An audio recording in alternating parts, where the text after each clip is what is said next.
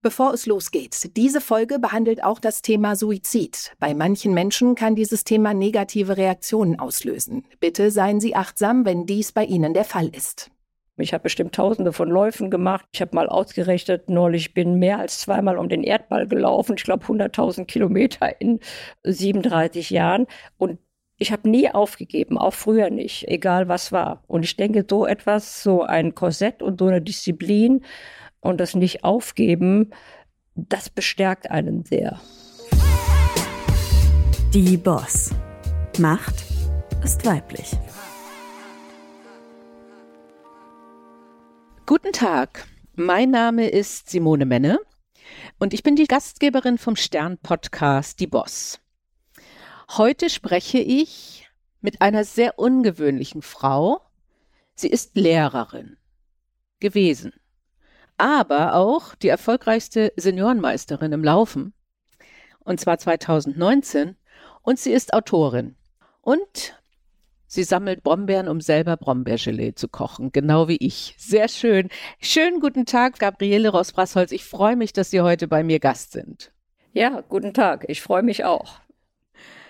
Sie sind im Unruhestand, ja? Sind Sie das immer noch? Was machen Sie jetzt gerade? 2019 waren Sie erfolgreichste Seniorenmeisterin in allen möglichen Disziplinen. Ich bin fasziniert im 100-Meter-Lauf, aber auch im Marathon oder im Halbmarathon. Ja. Und das äh, mit 73. Ähm, sind Sie immer noch so sportlich jetzt, ein paar, ein paar Jahre später? Ja, ist so. Jetzt bin ich ja 77 und bin jetzt im Frühjahr wieder in Polen gewesen, Torun, wo ich auch 2019 war. Und das war eigentlich dann mein erfolgreichstes Jahr, weil dort bin ich alles gelaufen von 400 Meter bis Halbmarathon und habe da acht Medaillen gewonnen. Damit hatte ich natürlich auch nicht gerechnet. Äh, Unglaublich. Wie machen Sie das? Also es ist ja nicht selbstverständlich. Sie müssen ständig trainieren, Sie, Sie reisen, Sie, Sie müssen ja eine unheimliche Disziplin aufbringen. Ja, das ist richtig ich denke, ich mache das schon lange. Das Laufen mache ich jetzt schon so, glaube ich, 37 Jahre. Ich muss aber dazu sagen, davor, ich habe mein ganzes Leben lang Sport gemacht. Ich war auch als Kind, könnte man sagen, im, Unruhestand zum Entsetzen Aha. meiner Eltern und bin eigentlich mit 40 per Zufall nach vielen anderen Sportarten per Zufall zum, zum Laufen gekommen im Rahmen einer Kur und bin dann dran hängen geblieben. Das habe ich mir nie so erwartet. Ich habe dann ganz langsam angefangen mit dreimal die Woche 20 Minuten und dann einen ersten Wettkampf mit fünf Kilometer Volkslauf gemacht, was ein Desaster war, weil äh, ein Vater mit seinen zwei Töchtern mich immer wieder überholte in den Gehpausen. Oder habe ich am Ende gesagt zu meinem Mann, also das, das will ich nicht nochmal. Aber er hat mich dann irgendwie weiter motiviert und sagte, ja, wir müssen halt dann auch mal richtig trainieren. Ja. Okay. Und so bin ich dann zehn Monate später in Bremen meinen ersten Marathon gelaufen, völlig un, wie sagt man, unbeleckt von allem. War natürlich auch ganz, ganz schwer. Und ich wollte mich unterwegs im Blockland in den Graben werfen, weil ich nicht mehr konnte, aber ich habe es durchgestanden und habe dann danach gesagt, sowas musst du nicht nochmal machen. Aber zwei Wochen später, als der Muskelkater weg war, habe ich gesagt, ja, wir machen das nochmal, aber man muss sich darauf vorbereiten. Und so sind dann daraus 28 Marathons geworden. Das heißt, dass ihre Fähigkeit, und das ist ja eine, die ist bewundernswert, egal bei was man tut, ist sich nicht äh, kleinkriegen lassen, auch wenn es erstmal wehtut, sondern sagen, nee, jetzt erst recht und ich trainiere gut. Und dann kommen ja auch die Erfolgserlebnisse. Ne? Ja, ich denke, genau so war es. Also das ist sicher vielleicht ein Leitmotiv, das sich durch mein ganzes Leben zieht. Ich habe nie irgendwas aufgegeben. Ich habe auch noch nie einen Lauf aufgegeben. Ich habe bestimmt tausende von Läufen gemacht.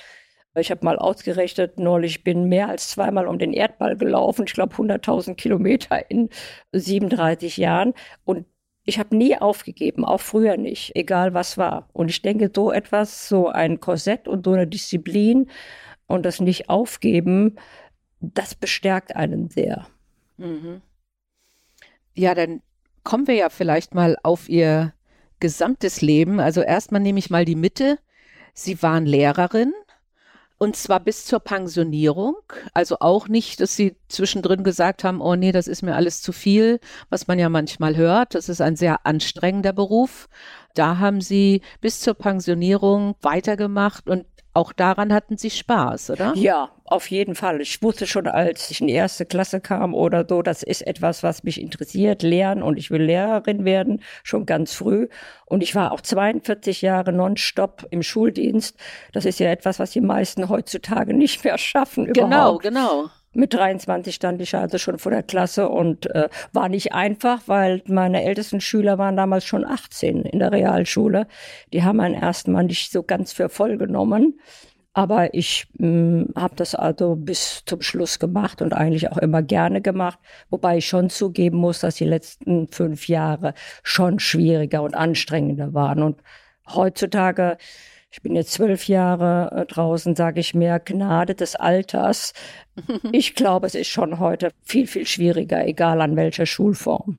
Aber, und ich habe auch immer noch Kontakte so von, mit, mit Schülern, die das also von, die dort in der Nähe von dem Horst geblieben sind und alles verfolgen, von den Büchern mit dem Laufen und die haben irgendwo eine WhatsApp-Gruppe und wenn ich irgendwo wieder gelaufen bin, dann melden dich auch schon wieder Einzelne. Ach, das ist ja cool. Finde ich das toll. ist ja cool. Und ja, das immer ist mal super. ein Treffen. Also und die eine Gruppe organisiert immer ein Klassentreffen. Das ist nächstes Jahr wieder dran. Und da habe ich jetzt ausgerechnet, die sind 57. Das ist ja auch schon ein ganz schönes Alter. Allerdings, allerdings. Und da, also Sie haben es eben gerade gesagt, Sie waren immer sportlich, Sie waren auch Sportlehrerin.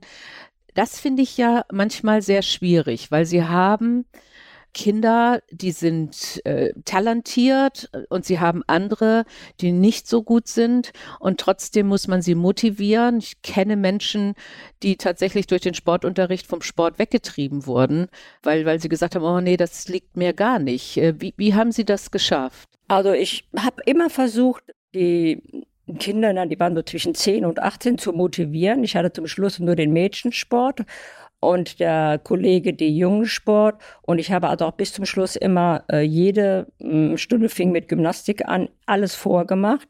Und mh, ich denke, das ist natürlich auch so eine gewisse Motivation, als wenn ein Lehrer nebenan mit der Pfeife steht. Ja, ja. Und mit den Leistungen, natürlich habe ich mich gefreut, wenn es wirklich super Talente gab. Einige habe ich dann auch weitergebracht und weiterempfohlen. Aber auch die, die es nicht so gut konnten. Ich habe also nie irgendwie mich da negativ geäußert und immer bestärkend gesagt, gut, du hast es aber heute geschafft.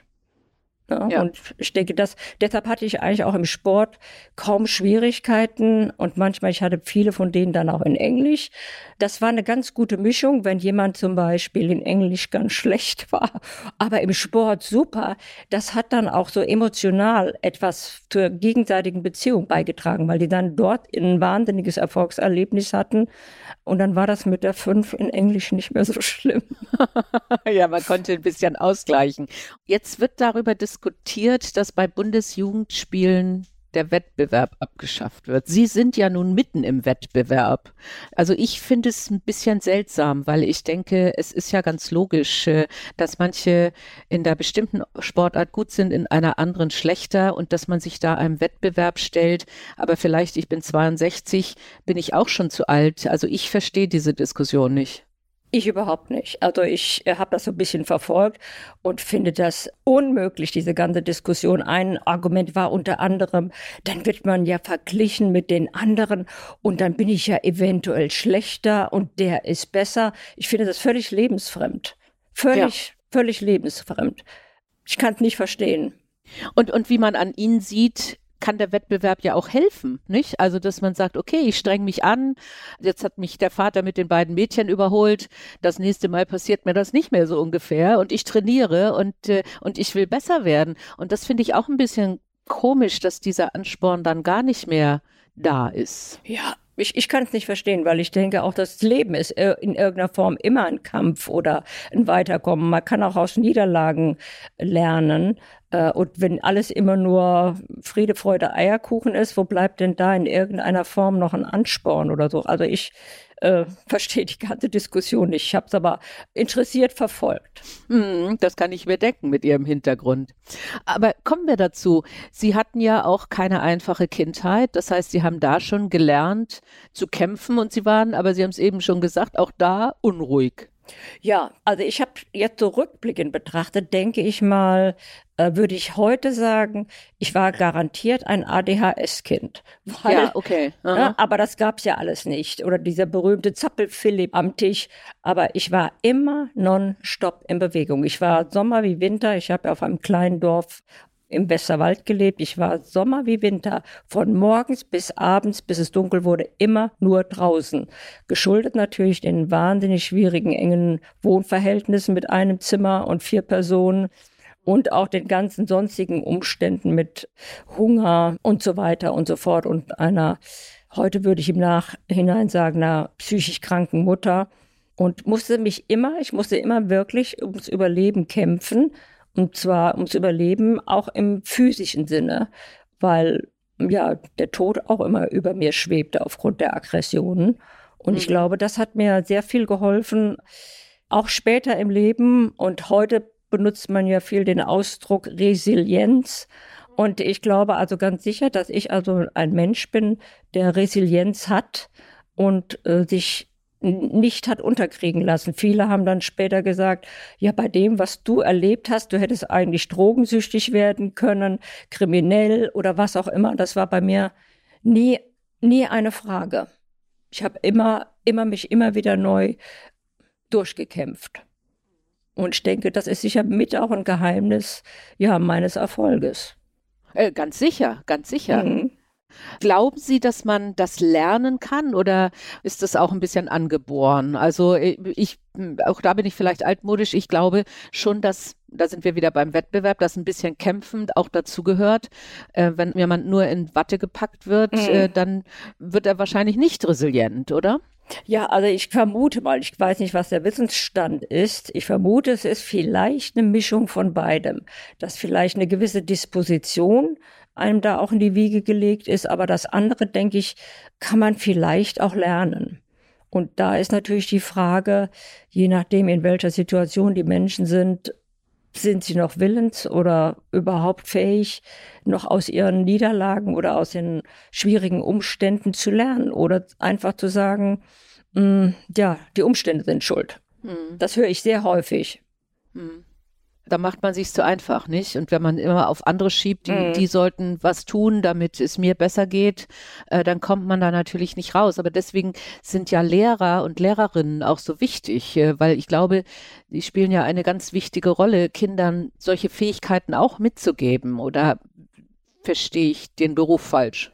Ja, denke ich schon. Ich denke, dass das vielleicht wichtiger ist als das, was ich jetzt hier im Einzelnen unterrichte, ob ich jetzt das in Englisch gut mache oder, oder, oder weniger gut.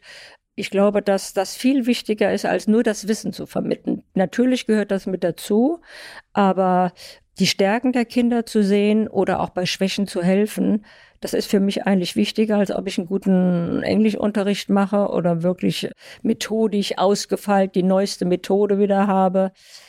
Das finde ich wichtiger und das habe ich eigentlich auch immer so gemacht und von daher habe ich eigentlich auch bis auf den heutigen Tag immer sehr, immer noch sehr viele Rückmeldungen, ja, von ehemaligen Schülern. Und ich denke, das bestärkt einen dann auch zu sagen, du kannst es nicht falsch gemacht haben. Ja, absolut, absolut. Wenn die sich jetzt immer noch melden und sie auch einladen, also das ist, ja. also ist einfach super. Ne? Haben Sie Beispiele, wo Sie, wo Sie sagen, da war ein besonderer Fall, also das äh, natürlich ein bisschen, Sie können nicht das Detail nennen, aber dass man sagt, was, was könnten unsere Zuhörer oder Zuhörerinnen in ihren Lebensumständen lernen, wo Sie sagen, das hat besonders geholfen bei einer bestimmten Schülerin oder bei einem bestimmten Schüler? Hm.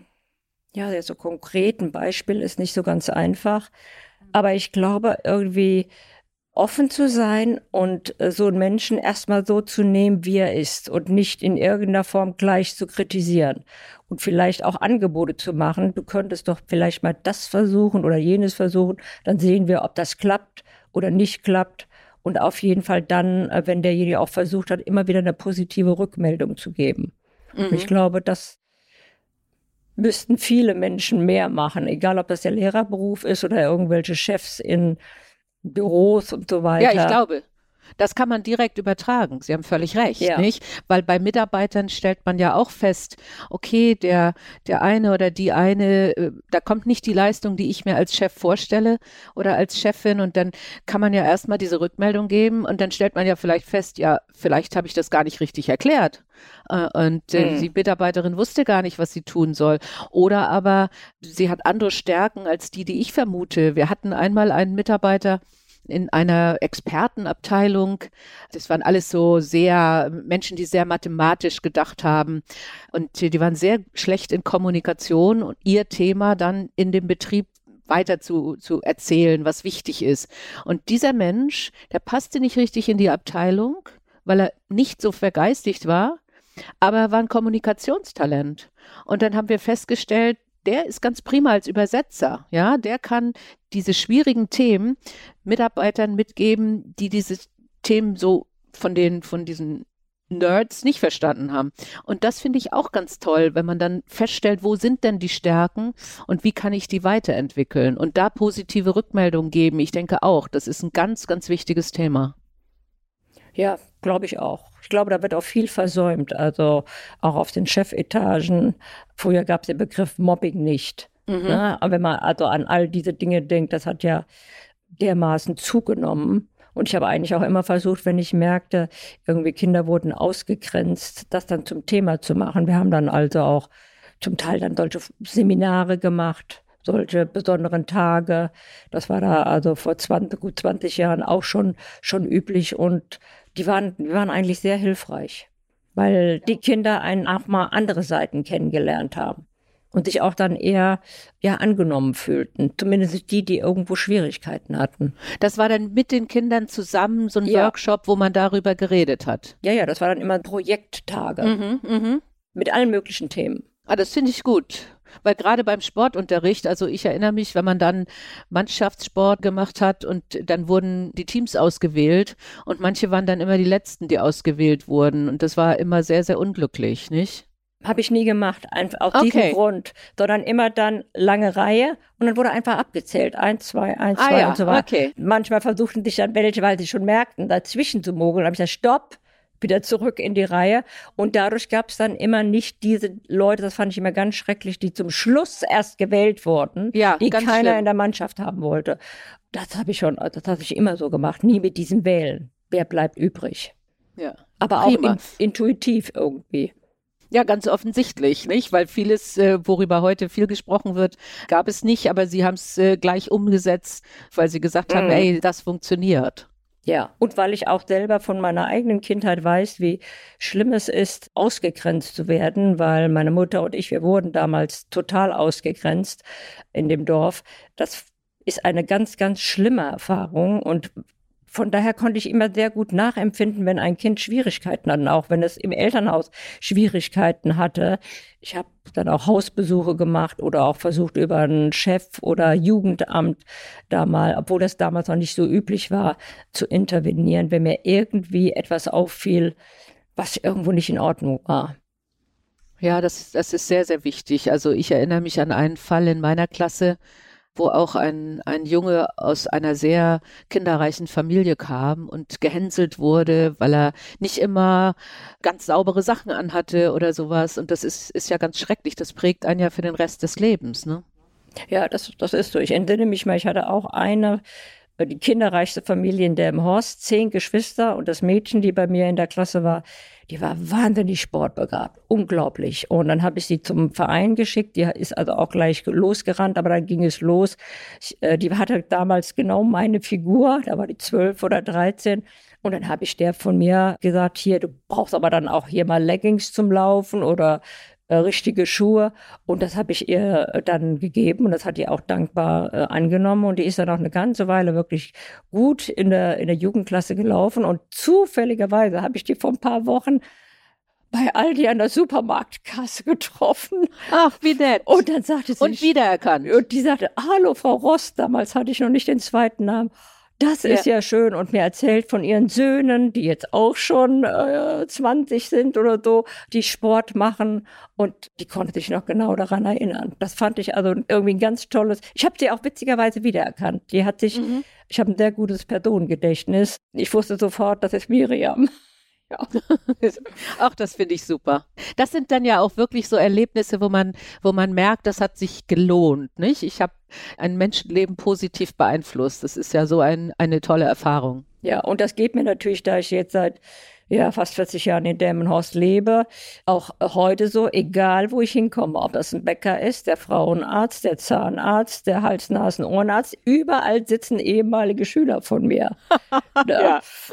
Und da kann ich mich an ein besonderes Erlebnis erinnern. Vor circa 15 Jahren musste ich in Stenum in der Orthopädie einen Tennisellbogen operiert bekommen.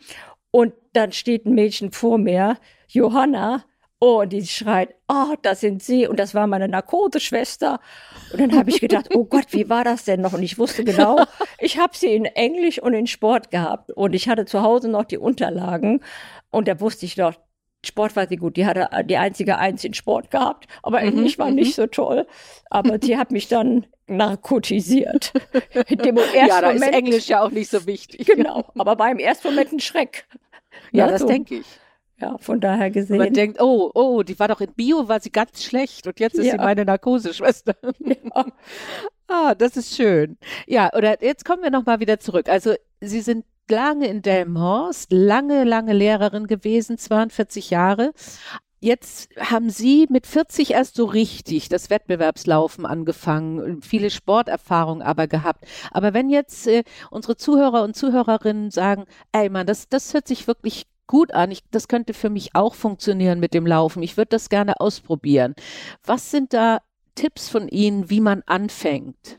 Ja, ich würde als erstes mal sagen, mit Laufen anzufangen ist nie zu spät. Das ist unabhängig vom Alter, auch mit 70 äh, oder 75, weil das Laufen ist ein Ausdauer und die Ausdauer kann man in jedem Alter trainieren. Wichtig ist aber, was denke ich viele Anfänger falsch machen, langsam laufen. Ich habe also angefangen damals in der Klinik, hm, wo es so einen morgendlichen Lauf gab mit 200 Meter kurz joggen, dann drei Minuten gehen. Also immer im Wechsel. Und nach und nach innerhalb von ja mehreren Wochen das so ausgedehnt, bis ich irgendwann ja fünf Kilometer am Stück laufen konnte ohne Gehpause. Aber vor allem nicht äh, zu schnell. Das machen die meisten falsch. Die laufen, die wollen immer gleich laufen zu schnell, sind außer Atem, Seitenstechen, Seitenstechen stechen, ja. genau, und dann ist es vorbei. Also ich denke, wenn ich irgendwo anfangen sollte, laufen gehen im Wechsel und am besten sich irgendwo zu einer Gruppe anzuschließen, gibt's ja inzwischen mhm. überall. Habe ich damals in Delmenhorst auch gemacht, gab so eine Laufgruppe äh, und die gibt's inzwischen überall. Das motiviert, weil dann. Das weil motiviert, man, ja. Mhm ja, dann weiß man, es gibt bestimmte Zeiten und dann rafft ja. man sich auch auf, als ja, wenn man vielleicht Setting. alleine, mh, ja, okay. Das ist, das ist ein guter Tipp. Und haben Sie irgendwelche Rituale, vielleicht auch vor Wettbewerben oder so, ein Glücksbringer, den Sie immer dabei haben oder, oder irgendeine Übung, die Sie vorher machen? Nee, also es ist tatsächlich so, ich habe keinerlei Rituale, außer dass man sich natürlich aufwärmt Viele laufen dann und machen dann auch spezielle Gymnastiken und so weiter. Da bin ich inzwischen mit zunehmendem Alter sehr sparsam geworden, was ich immer mache vor diesen Wettkämpfen. Ich gehe mich ein. Viele laufen ja dann hin und her, machen Steigerungsläufe und so weiter. Mache ich jetzt nicht mehr. Vor so einem Wettkampf gehe ich mindestens zwei, drei Kilometer und trabe mal kurz an und das war's. Und danach mache ich es genauso. Also äh, danach ein bisschen ausgehen, nicht lange, was weiß ich, eine halbe Stunde auslaufen und nächsten Tag nicht laufen. Gar nicht laufen. Mhm, mh. Sondern sich ein bisschen ja. pflegen. Pausen sind auch wichtig. Ja, ja das ist sehr, ja. sehr wichtig. Auch ein ganz guter Ratschlag, ja. Sie haben vorhin schon mal berichtet, also es war dann am Anfang gar nicht so natürlich und so einfach. Und dann haben Sie weitergemacht. Und 2019 war dann ein super Jahr, da wurde auch viel darüber berichtet. Das letzte Jahr war auch wieder so gut. Ja. Wie kann ich mir so einen Wettbewerb vorstellen? Man, man meldet sich ganz normal an, das sind ja Weltmeisterschaften. Nein, das ne? ist nicht so, ist nicht so einfach. Also das geht nur, man muss im Verein sein. Diese Anmeldemodalitäten sind wahnsinnig schwierig inzwischen, also auch mit auch seitenlangen äh, Ausfüllen von Formularen, von Personalausweis bis natürlich auch erhebliche Meldegebühren. Die mhm. muss man mhm. ja aus eigener Tasche bezahlen. Aber ich ja. habe das Glück, wenn auch ein kleiner Verein in Bremen, äh, ich starte für LG Bremen Nord, die sehr, sehr aktiv sind und die also auch finanziell insoweit unterstützen. Alles, was auf nationaler Ebene ist, äh, wird bezahlt mit Meldegebühren, Hotel und so weiter. Und was auf internationaler ja. Ebene ist, das ist natürlich, würde den Rahmen sprengen. Da gibt es aber zumindest einen Zuschuss. Das hilft schon mal etwas. Und da wäre es natürlich immer, denke ich, manchmal schön, man würde mal einen Sponsor finden. Aber das ja, ist, das ist ganz richtig. schwierig. Ich denke, heute ist alles so vernetzt und dann sehe ich immer die sogenannten Best Agers, die überall in der Werbung sind. Und dann denke ich manchmal, Mensch, ich wäre auch irgendwo ein Vorbild oder ein Beispiel für sowas, irgendwo Reklame zu machen oder so.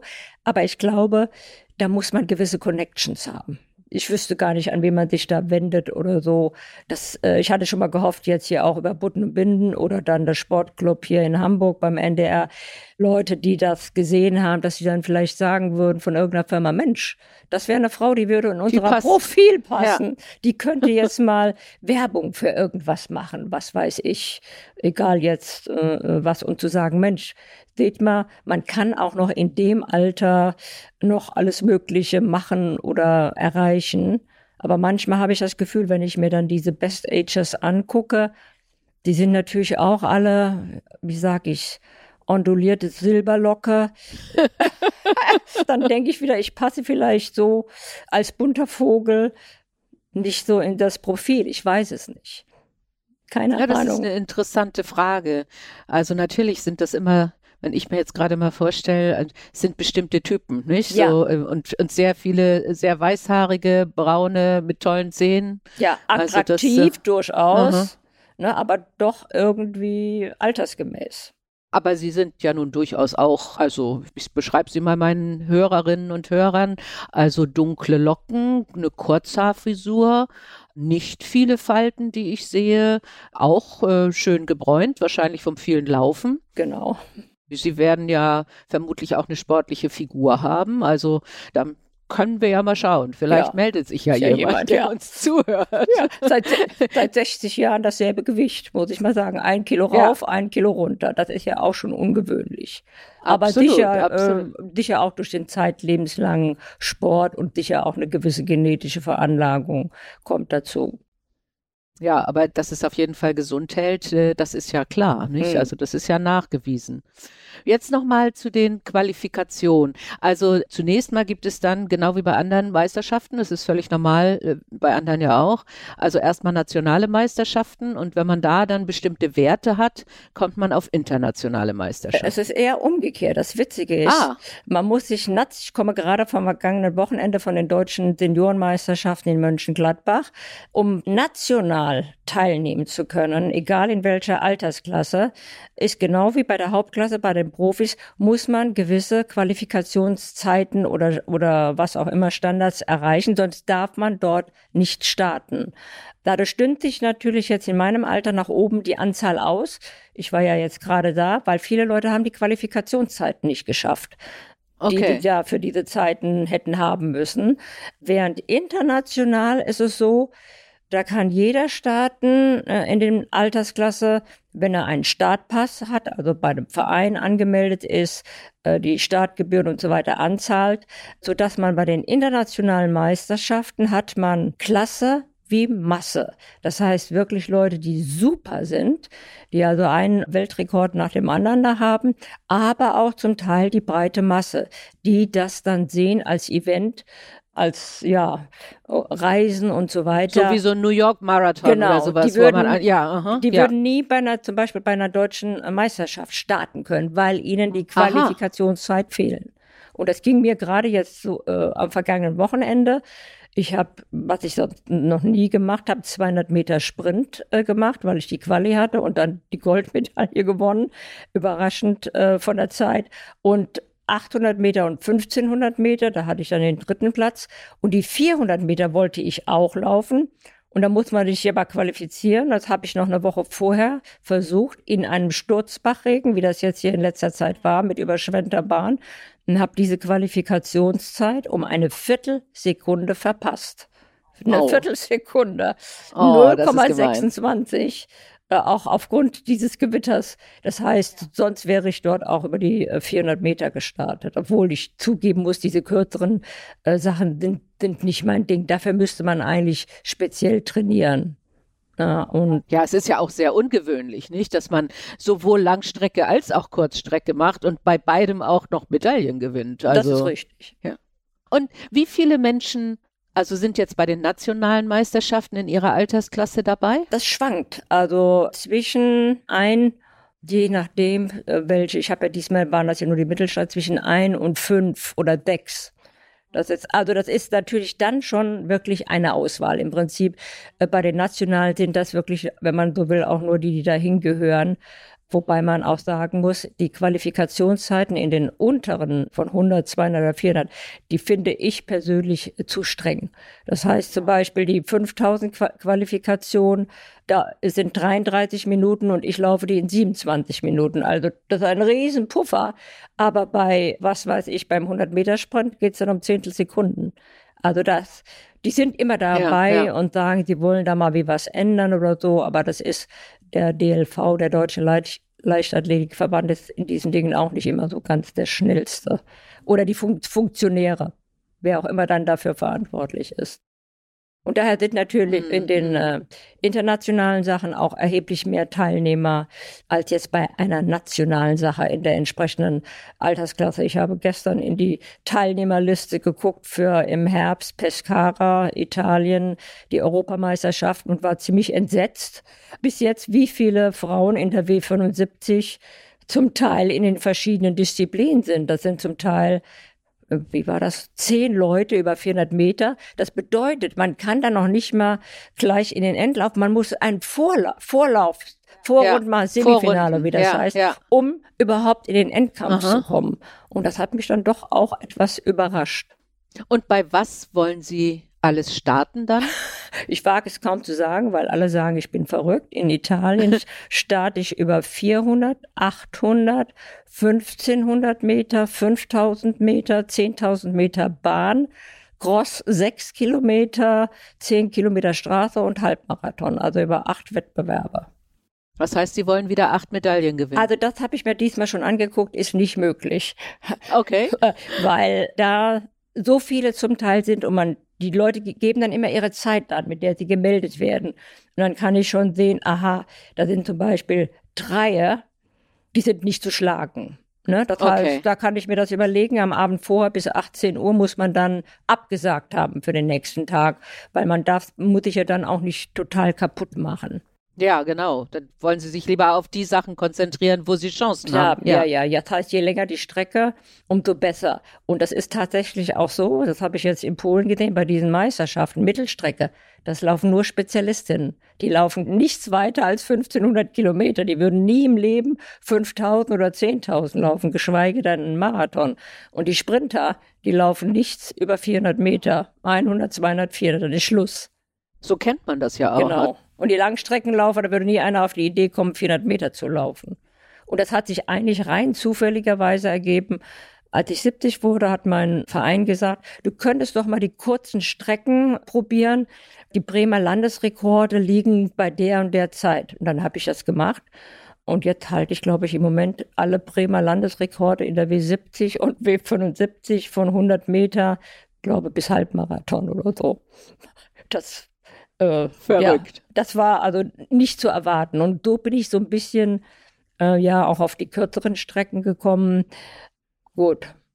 Ja. Aber ideal ist es nicht, sag mal, vom sportlichen Aspekt gesehen und vom Training, weil ich kann nicht Sprint üben und gleichzeitig einen, einen 20 Kilometer Lauf machen in der Woche. Das, ja. Ich wurschtel mich so ein bisschen so durch, nach Gefühl. okay. Jetzt kommen wir noch mal zu Ihren Büchern. Sie schreiben ja auch noch. Also Sie haben zwei Bücher geschrieben, richtig? Ja, das ist richtig. Das eine nach meiner Pensionierung 2013, äh, Die Engel singen hören. Da habe ich meine traumatischen Kindheitserlebnisse aufgeschrieben, was ich erlebt habe. Das kam eigentlich so zu zustande. Ich hatte immer sehr schlimme Albträume, immer noch nach Jahrzehnten. Und da hat mein Mann, Ach ja. Mann gesagt, sag mal, wenn ich dann eine Episode erzähle, das musst du aufschreiben, das musst du aufschreiben. Und dann habe ich mich entschlossen, das zu machen. Inzwischen war auch meine Mutter gestorben, auch alle anderen Anverwandten, also keinen, den man mehr verletzen konnte. Und da habe ich das gemacht und habe das geschrieben und das war eigentlich auch ganz erfolgreich. Ich hatte auch etliche Lesungen und da kamen auch viele auf mich zu hinterher und sagten, sie finden das mutig, dass ich das gemacht habe, weil ich hatte erst etwas Bedenken, das unter meinem Namen zu veröffentlichen. Ich wollte das erst unter einem Pseudonym machen, weil ich dachte, all die ganzen Leute hier, die dich kennen oder auch die ganzen Schüler, erfahren dann von diesen entsetzlichen Dingen aus seiner Kindheit. Ich weiß nicht, ob das so gut ist, aber ich habe mich dann hinterher entschlossen, das doch zu machen und es war, das war dann auch in Ordnung für mich. Und viele haben, sind dann gestolpert über diesen Titel, die Engel singen hören. Ich hatte eine sehr strenge katholische Erziehung. Und die haben natürlich gedacht, das ist alles was sehr schön Positives. Ist es mhm. aber überhaupt nicht, weil immer wenn meine Mutter mit mir loszog, irgendwo zu einem See, äh, sagte sie, wir gehen die Engel singen hören. Da wusste ich aber hinterher schon, was das bedeutete. Nämlich in, ins Wasser zu gehen und äh, dich zu ertränken. Und äh, Wahnsinn. Äh, das war also ein Albtraum. Das ist ja fürchterlich. Ja. Und ich denke, daher kommt auch mein Überlebenswille. Ich habe gekämpft bis zum letzten Atemzug ja. ums Überleben. Und natürlich. dieser Ausspruch, der ist natürlich ewig im Kopf hängen geblieben, sobald sie das sagte äh, oh, wusste ich jetzt, jetzt geht's wieder los mit ihren Zuständen, äh, die sie hatte. Und es war auch nie möglich, mit ihr über, darüber zu sprechen. Ich weiß nicht, ob sie das verdrängt hat. Heute rückblickend würde ich sagen, sie war manisch-depressiv, aber damals gab es solche Begriffe nicht. Und das hat mich sehr beschäftigt. Und dann kamen viele Leute auf mich zu bei den Lesungen, haben gesagt, warum war ihre Mutter denn so grausam? Wir verstehen das also überhaupt nicht. Und dann habe ich gesagt, die Einzel, ich weiß nur Bruchstücke. Und daraufhin habe ich mich auf die Suche gemacht und habe versucht, das Leben meiner Mutter zu rekonstruieren, was mir dann mühevoll über vier Jahre gelungen ist. Ich habe von ihrem Zwillingsbruder, wie nennen wir das, die Tagebuchaufzeichnungen bekommen, die er so zusammengefasst hatte und mich an das Militärarchiv in Berlin gewendet. Das hat aber auch sehr lange gedauert, um zu erfahren, wo meine Mutter und mein Vater im Krieg waren. Und da habe ich dann praktisch die gesamte Lebensgeschichte meiner Mutter rekonstruieren können. Und die war eben auch enorm tragisch. Nicht, dass das alles entschuldigt hat, aber aber ein bisschen erklärt. Erklärt ja. und ich habe ihr jetzt natürlich erst leider erst nach dem Tod innerlich verzeihen können, auch wenn ich es nicht vergessen kann. Ich kann es einfach nicht vergessen und es ist eben schade, dass es nie zur Sprache gekommen ist. Und das hat mich auch dazu gebracht zu sagen, man kann die Vergangenheit nicht verdrängen, man kann die aber auch nicht ändern. Dass ich sage, mh, hm, was gewesen ist, ist gewesen, aber ich lebe jetzt jetzt und im Heute und ich kann nur noch was an meinem heutigen Leben ändern oder das, was ich vielleicht an Plänen habe. Das ist eigentlich so für mich als Quintessenz daraus hängen geblieben, weil ich immer so viele Menschen höre, die sagen, ja, ich hatte eine schwere Kindheit und wenn das nicht gewesen wäre und jenes und deshalb kann ich mich jetzt nicht aufraffen und so weiter und so fort. Und ähm, ich denke, das, das ist sehr wichtig. Also das ist auch ein, ein, sehr weiser und guter Rat, denke ich. Denn äh, Sie haben völlig recht. Äh, man kann die Vergangenheit nicht ändern. Man muss sie aufarbeiten, hm. gegebenenfalls, wenn sie so tragisch ist, und letztendlich sagen, aber ich habe mein heutiges Leben in der Hand und kann versuchen, daraus das Beste zu machen und, und nicht zu sagen, oh, das war alles so schlimm, es wird sowieso nicht besser, nicht? Ja, das sehe ich auch so. Ich habe mir dann irgendwann auch zum Wahlspruch gemacht, die meisten Leute haben irgendeine Geschichte und dass ich mir jetzt sage, ich habe gelernt, mit den Dämonen meiner Vergangenheit zu leben. Die Dämonen sind da, die kann man nicht einfach löschen. Wäre schön, so ein Knopf, ne, um ja, alles zu löschen, ja. das geht nicht. Und das habe ich gelernt. Und ich glaube, daher kommt also auch vielleicht äh, so für viele Dinge mein Ehrgeiz. Ich war immer wahnsinnig ehrgeizig, also auch als Kind. Ja, und das Kämpferische, nicht? Das Kämpferische, ja. Und mich ja. auch immer in irgendeiner Form zu beweisen über Leistung. Ich habe also auch als Kind immer versucht, meine Mutter zu beeindrucken durch gute Schulleistungen und so weiter und so fort. Ich war immer die Beste, aber mh, mm, das hat nicht geholfen. Ja, das ist ja das Tragische, dass man das häufig hört, dass auch bei Eltern, die nicht gut zu ihren Kindern sind, die Liebe ist natürlich zunächst mal da und das, der Wunsch, anerkannt zu werden, nicht? Und dann häufig dann über Schulleistungen oder über andere Leistungen.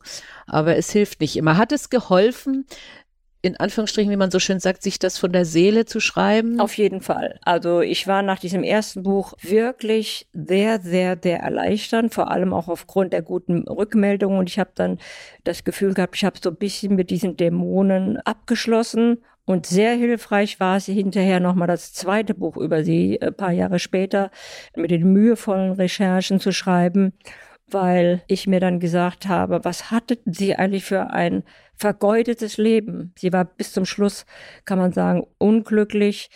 Vielleicht die letzten 13 Jahre, als mein Vater, der war vorher gestorben, hatte sie zum ersten Mal etwas mehr Freiheit.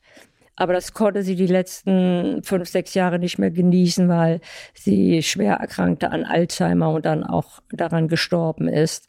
Man mhm. könnte sagen, sie hat überhaupt ein einziges kurzes Aufleben gehabt nach dem Tode meines Vaters und dann war es aber vorbei. Das heißt, sie hat eigentlich nichts von ihrem Leben, wenn wir heute sagen, gehabt, nichts genießen können. Es blieb einfach ein trauriges Leben. Und und wie hieß das zweite Buch? Das zweite Buch, was wir von dir nicht wussten ah, späte ja. Erkenntnisse einer Tochter. Das heißt, alle diese Dinge, meine Schwester ist sieben Jahre jünger, die wusste das natürlich auch nicht. Wir wussten alle diese Dinge von ihrem Leben, wie schlimm das bei ihr auch war, von vornherein wussten wir nicht. Mhm. Und daher kam rückblickend betrachtet auch, dass sie keine, sie konnte keine Liebe geben. Und das mhm. Erstaunliche war, ich selbst habe keine Kinder, aber meine Schwester hat die jüngere Schwester hat zwei Kinder, die natürlich schon längst erwachsen sind. Und als sie klein waren, diesen Enkelkindern, die hat sie also überschüttet mit ihrer Liebe. Das war auf der einen Seite schön, aber auf der anderen Seite für uns beide sehr traurig. Natürlich, ne? weil, weil sie gesehen haben, was hätte sein können. können ne? Sie hat uns ja. nie, mich nie mal auf den Arm genommen oder geküsst oder gestreichelt, nichts. Und zu diesen Enkelkindern war sie wahnsinnig liebevoll und ist immer hingefahren, die beaufsichtigt und später die Nachhilfe bezahlt, den Führerschein und so weiter und so fort, was bei uns nicht der Fall war. Schade. Mm, das ist wohl wahr. Ach Gott. Ja. Und das Schreiben war dann eine gewisse Kompensation. Ist das Laufen auch eine Kompensation oder ist das was ganz anderes, weil Sie mhm. sagen, nee, wenn ich laufe, habe ich Erfolgserlebnisse und ich habe so ein Runners High oder sowas? Auf jeden Fall ist das Laufen ganz sicher eine Kompensation. Auch in den vergangenen Jahrzehnten. Das erste, was ich, da habe ich ja noch mehr trainiert für Marathon und so weiter. Das erste, was ich gemacht habe nach der Schule, Tasche in die Ecke, Laufsachen an, und losgelaufen. Da habe ich mich immer erstmal freigelaufen. Meine Schule war ja auch nicht immer einfach. Habe ich mich immer freigelaufen von all dem, was war. Ich habe also dann auch noch nicht gegessen oder so und dann zurück, geduscht und dann konnte ich mich, konnte ich essen oder mich an den Schreibtisch setzen. Und das waren immer Dinge, die viele Leute nicht verstanden haben. Die sagten, ich muss erst mal einen Mittagsschlaf halten und essen oder was auch immer. Und für mich war das vielleicht auch wie in der Jugend eine Befreiung einfach eine Befreiung raus und in die Bewegung. Und auch heute ist für mich Höchststrafe wirklich schlechtes Wetter und ich kann nicht raus. Ich bin also immer draußen, auch Garten und so weiter oder irgendwo in der Sonne. Ich muss immer Luft haben zum Atmen, dann fühle ich mich eingesperrt. Na, dann ist aber ein Buch eine schwierige Sache. Das ist richtig. Das hat auch dann lange gedauert. Das ging so bruchstückhaft. Es ist ja nicht so einfach, ein Buch zu schreiben. all die Episoden, die man, zumindest von meiner Kindheit, die mussten ja erstmal geordnet werden. Was war wie, ja. wo, wann. Und bei, der, bei dem zweiten Buch war das eben sehr schwierig aufgrund der Recherche. Da hatte ich ja erstmal nur Anhaltspunkte von wenigen Bemerkungen meiner Mutter. Ein Ausspruch war immer, im Krieg in Verona 1943 war die schönste Zeit meines Lebens, was ich nicht verstehen konnte. Später über die Recherche, auch über das Militärarchiv in Berlin, ist mir dann klar geworden, alles, warum war das also alles so? Da habe ich die, ja, die Zusammenhänge erst verstanden. Aber das zweite Buch war schwieriger, weil ich musste da ja praktisch so extern das war ja nichts, was ich alles erlebt hatte, sondern herauszufinden, was hat ihr Zwillingsbruder äh, das war auch ein ziemlich dickes Ding. Das hat mir dann seine Kinder zur Verfügung gestellt. Erstmal nachlesen, was war bei denen in der Kindheit, wie ist das abgelaufen, wie hat sich das entwickelt und so weiter und so fort. Und später dann diese ominösen Andeutungen über die tolle Kriegszeit. Ich bin ja erst 46 nach dem Krieg auf die Welt gekommen. Denn meine Mutter hat 43, wie nannte man das damals, Blitzhochzeit im Krieg mhm. geheiratet, wahrscheinlich mhm. um mhm. eventuell versorgt zu sein oder was auch immer, und hat dann ihren Ehemann nach Kriegsende 1945 nicht wiedergesehen. Mhm. Und ich kam dann neun Monate später auf die Welt und da hat sie wohl gemerkt, dass sie einen Fehler gemacht hatte mit dieser Heirat. Aber das aus damaliger Zeit ein Dorf, streng katholisch, Beide Elternteile waren gegen diese Hochzeit gewesen und sie im Dorf als Stadtkind aus äh, einer Rheinstadt wurde, heute würde man sagen, total gemobbt. Die wurde völlig ausgegrenzt und ich auch, weil ich passte auch nicht in dieses Schema rein. Alle verwandten Kinder waren blauäugig mit langen blonden Haaren und ich war die einzige mit ein bisschen dunklerer Haut und mit krausen Haaren und braunen Augen. Das passte alles nicht hin. Da haben die haben ja. nur getuschelt. Es wurde immer nur getuschelt. Und, äh, Aber das spricht ja also Ihre Recherche und dass Sie da dran geblieben sind. Das ist ja auch wieder so dieses Durchhaltevermögen, ja. nicht? Und dann zu sagen, okay, jetzt bringe ich das auch noch zu Papier diese Erkenntnis zu mhm. haben, das reicht mir nicht aus. Ich bringe das auch in eine Form, dass das dann auch lesbar ist. Nicht? Das, das ist ja auch wieder ein wahnsinniges Durchhaltevermögen, was Sie da gezeigt haben. Ja, das stimmt. Aber ich muss schon sagen, das zweite Buch war dann nochmal so ein Abschluss. So, ja. so eine Befreiung. Dann für mich im Nachhinein. Das Einzige, was mich einfach traurig stimmt, dass man nie darüber hat reden können mit ihr. Ja, klar. Aber vielleicht muss man das auch aus der Zeit verstehen es wurde nach dem Krieg oder sonst über, es wurde über nichts gesprochen. Und nein, wenn nein, ein Thema kam, dann dachte mein Vater oder auch meine Mutter, das sind olle Kamellen. Davon wollen wir jetzt mal nicht sprechen. Ich wusste auch nur, dass mein Vater aus Russland irgendwie geflohen war aus Kriegsgefangenschaft, aber Einzelheiten, das wusste ich im Einzelnen äh, alles gar nicht. Es war bei uns in der Familie wurde auch nicht gesprochen. Ja, tabuisiert. Also das mein Vater ein bisschen schon von der Kindheit, aber meine Mutter gar nicht. Mein Onkel wiederum sehr viel. Mhm. Also das ist, glaube ich, kommt eben darauf an, wie Menschen das verarbeiten, ja. nicht? Also das ist ist tatsächlich ein Thema. Und haben Sie denn jetzt vor, vielleicht noch mal ein Buch über was anderes zu schreiben? Oder sagen Sie, nö, das reicht jetzt? ja, also mein Mann ist mich immer am Drängeln und sagt immer, die Bücher sind so gut zu lesen und so spannend und auch vom Stil her toll. Vielleicht merkt man da auch die Lehrerin oder so. Und er sagte immer, schreib doch noch mal was, schreib doch mal ein Krimi oder was weiß ich nicht. Und er drängt mich immer, immer wieder, aber ja, es ist für mich abgeschlossen. Es ist irgendwie, ich habe auf dem Gebiet keinerlei Ambitionen mehr. Ich glaube, also ich habe ja immer eine Frage, die heißt, wie wäre denn der Titel Ihrer Autobiografie? Und ich denke, Sie haben ja schon jetzt nicht über Ihre Kindheit und Ihre Mutter, sondern auch über Ihr Leben etwas zu berichten. Genau dieses kämpferische, aber auch vielleicht die Erfahrung mit den Schülern. Das wäre doch eine stimmt. coole Sache. Also das ist wirklich wahr. Sind die Erste, die das irgendwie so anspricht. Und ich habe darüber noch nie nachgedacht. Aber das ist ein, ein Anstoß eigentlich, weil ich. Also, absolut. Weil ich glaube, sie haben Menschen da viel zu geben, weil sie wirklich zeigen können, okay, genau ihre Weisheit auch zu sagen, ich lebe im Hier und Jetzt, die Vergangenheit war da, ich muss sie verarbeiten, ich verarbeite sie teilweise äh, durchlaufen, durch die Aufarbeitung. Trotzdem konnte ich meinen Schülern sehr viel Positives mitgeben und habe sie motiviert und, und das ist, das ist doch etwas, was sich zu erzählen lohnt. Könnten Sie sich einen Titel denken? Wie wäre der Titel, wenn Sie auf Ihr Leben zurückblicken? Immer wieder aufstehen. Okay, ja, ist doch schon mal cool. Ja. Dann haben wir einen Titel. Sie wissen ungefähr, worum es geht. Ihr Mann ist glücklich. Ja. Nehmen Sie das mal als Projekt, das würde mich sehr freuen. Ja. Ich werde drüber nachdenken. Ja. Was liegt jetzt direkt an? Also es liegen die Europameisterschaften in Italien an, aber auch, das fand ich ja auch ganz spannend, das haben wir ganz kurz im Vorgespräch, bevor wir die Aufnahme gestartet haben, haben wir uns über Brombeergelee und Brombeerpflücken unterhalten. Das heißt, das machen Sie auch noch? Ja, es ist so, wenn ich laufe, ich gucke immer in der Gegend rum. Das heißt, zu jeder Jahreszeit gucke ich, was wächst wo. Im April ist es der Löwenzahn. Da sammle ich den Löwenzahn, die Köpfe, ist nicht einfach, äh, kochen und so weiter. Und dann hinterher mache ich daraus einen Sirup, der muss acht Stunden äh, eingekocht Aha. werden, von so bis so. Aber das ist ein fantastischer Sirup, den man dann für alles verwenden kann. Ob zum Süßen, für den Tee, für Fleischsoßen, Salatsoßen. Das ist das Erste. Als nächstes kommt dann immer ja, je nachdem, Erdbeeren und Co.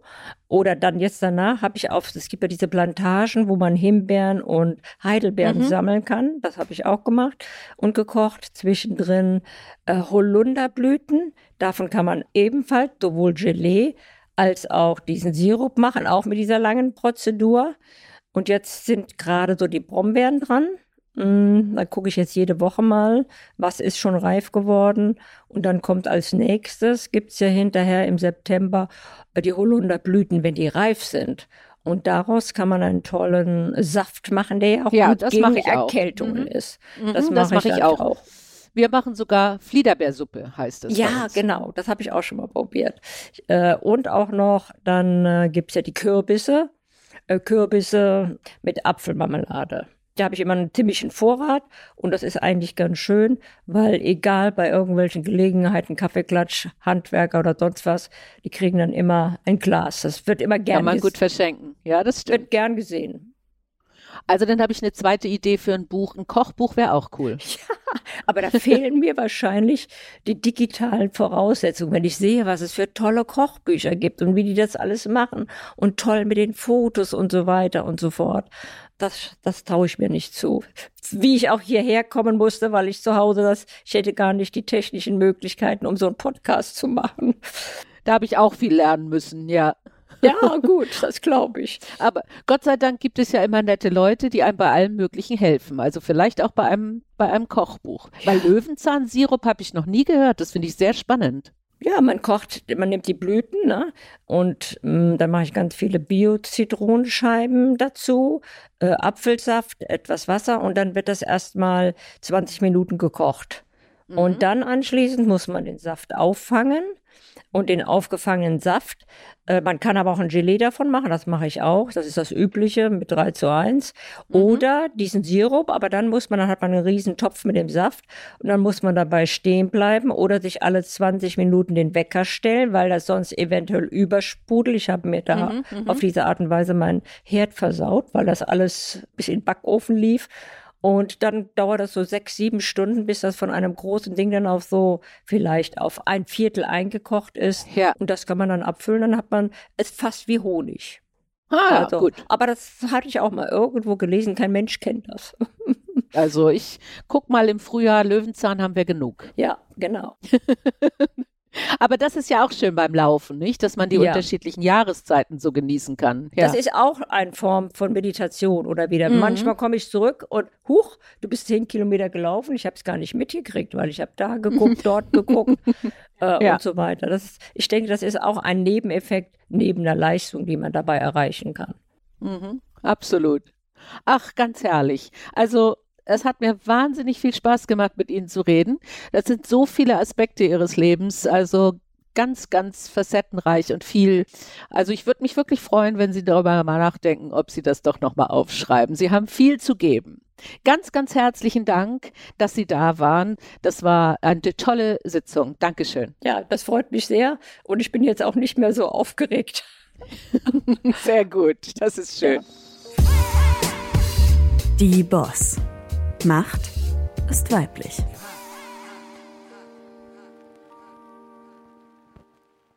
Dieser Podcast ist eine Produktion der Audio Alliance.